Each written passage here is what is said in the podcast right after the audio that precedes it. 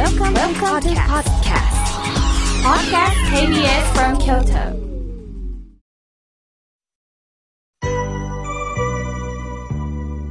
さあ、えーここからはたくさんのメッセージをいただきましたので、順に紹介をさせていただきます。まずはじめに島根県より、カモミールさん、いつもメールありがとうございます。妙慶さん、お盆の時期とか大変だったでしょう。今年は特に暑かったので、今になって疲れが出てるんではないですか。本当にお疲れ様です。私事ですが、えー通販会社から送ってくる妙慶さんの元気生活、お悩み相談に励まされています。自分と同じような悩みあるんだなと思うとなんかほっとします。それを妙慶さんなりに温かいメッセージで返してくれて本当に感動してます。心が軽くなって生きるヒントになります。ありがとうございます。そして、ラジオ楽しみにしておりますよ、とのことです。カモミールさん、島根県の方にずっとこうしたメッセージが届けられてる。また、私もね、いろんな原稿を書いておりますが、その原稿も見てくださってるんですね。嬉しいです。これからも大地につながる関係であったらいいですね。ありがとうございます。さあ、続いての方です。えー、ようさん、ありがとうございます。妙慶さん、今年お盆お墓参りに行ってきました。これも一仕事です。さあ、その時なんですが、88歳の母と歩いた時に、ねえ、タクシー乗ろうって言ったんです。すると母は、あかんと一言。一緒にしぶしぶ歩いていきましたとのことです。いやー、素晴らしいお母様ですね。これはね、単純にタクシー代を契約したわけではないと思います。歩けるんだったら、この二つの足で歩けるまで歩かしていただこうというお気持ちだったんでしょうね。また、どこかでね、あのーなんか楽してポンとお墓に行ってるような気持ちにもなったんでしょうね。やっぱり一生懸命汗をかいて行かなければというね、あの、なんかお参りするのがお客さんになってるような感覚にはなりたくなかったんでしょうね。ああ、お母様のこの、えー力強いこの言葉に息子さんは立ち立ちになったんですね。ありがとうございます。えー本当そういう意味では私もね、極力ね、歩くようにはしています。なぜならね、やっぱりウォーキングすることによって足の裏の刺激にもなります。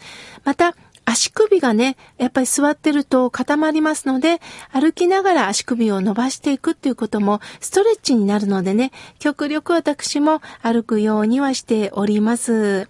皆さんも調子のいい時にはね、ぜひこれから気候も良くなるのでね、ウォーキングしてください。さあ、続いての方です。えー、ラジオネーム、ほっこりさん、ありがとうございます。妙慶さん、毎週土曜日は自宅でほっこりしながら拝聴しております。妙慶さんのお声は、一週間疲れた私のビタミン剤になっています。特にエンディングの妙慶からの言葉の贈り物の紹介が嬉しくって、いつもパワーをもらっています。番組大好きです。これからもたくさんの人が笑顔になれる法話を届けてくださいね、とのことです。ありがとうございます。ああ、そういうふうに言っていただいて、あの、何気なくね、この内容、そして最後、あの、妙家の言葉の贈り物も、スタッフと何気なく、あ、これ、やっていこうかっていうふうになったんです。きっちり企画を会議を立ててね、みんなで話し合ったわけではなくって、私は救われたのは、スタッフの皆さんはね、妙慶さんがやりやすい形で、あの、伝えてくださいって言ってくれました。ですから、えー前半は法話。そして後半は、えー皆さんからのメッセージのご紹介。ゲストがおられたらゲストとのトーク。そして最後いよいよ、まあ、プレゼントの紹介になるんですけど、その前にもう一言、えなんか言葉で、何か短い言葉でメッセージを送りたいなと思ったのが、妙慶からの言葉の贈り物でした。それをまたほっこりさん楽しみにしてくださると言ってくださり本当にありがとうございます。もう言葉は延々とあのありますのでね、えー私が感じたこと、中には、えー先輩の言葉、有名な方のお言葉、そういうことを真面目ながらお伝えしていこうと思っております。よろしくお願いいたします。さあ、続いての方です。妙慶さん、いよいよ9月ですね。お元気ですか？本当に、えー、日々お疲れ様です。さて私は56回の誕生日を迎えました。えー、母を亡くし寂しいお誕生日ですが、こうして産んでくださったことに感謝しております。まゆみさん、56歳、お誕生日おめでとうございます。お母さん、お父さんがいての、まゆみさんですよね。お母さんが目の前にはいないけど、今、こうして手首を触ってみてください。脈々と、こうして血が流れてますよね。それは、お父さんお母さんからいただいたこの血です。そしてこの脈々と生きてるということ。これは本当に今生きてるという実感ですよね。お父さんお母さん以前からいただいたこの命の相続です。どうか二度とない誕生日っていうのは一年に一回なんです。二度とない56歳をどうか堪能してくださいね。陰ながら応援しております。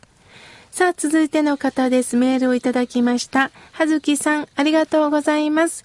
みょうけいさん、まだまだ暑いですね。今年の夏は暑かったので私は毎日アイスクリームを食べています。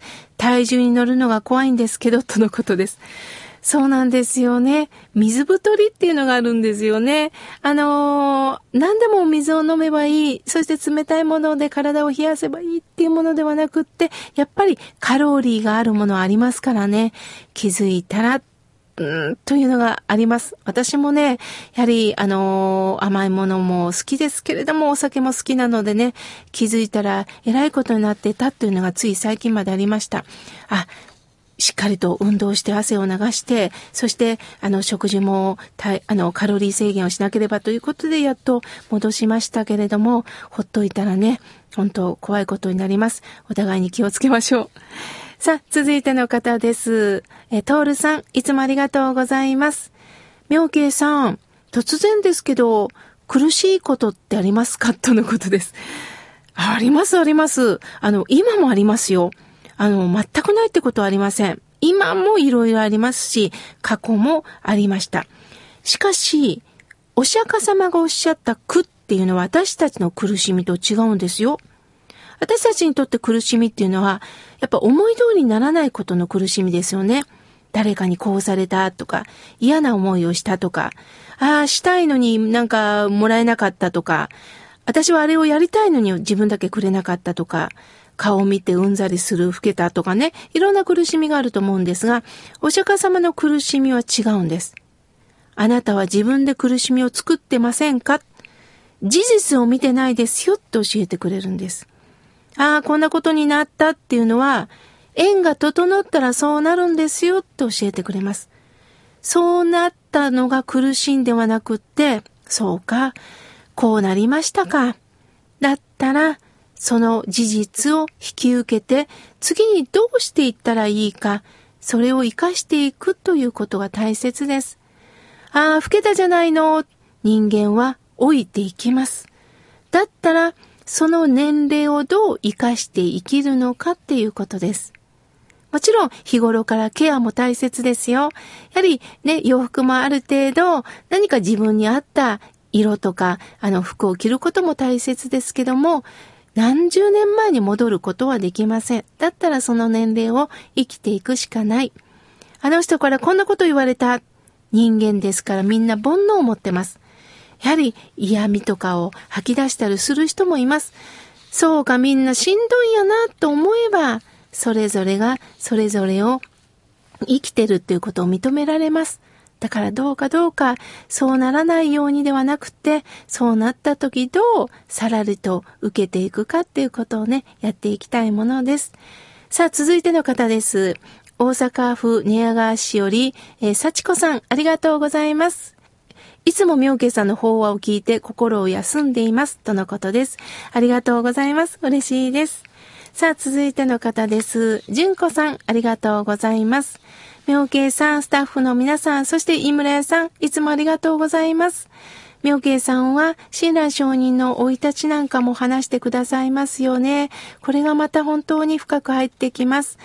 井村屋さんの小豆バーはもう子供の頃から食べてるんでね、すごく嬉しいです、とのことです。そうですか、そうですか。ありがとうございます。身も心も充実。これが、この心が笑顔になるラジオのあのモットーなので、これからもね、育ててください。まだまだたくさんのメッセージをいただきましたが、次回紹介させていただきます。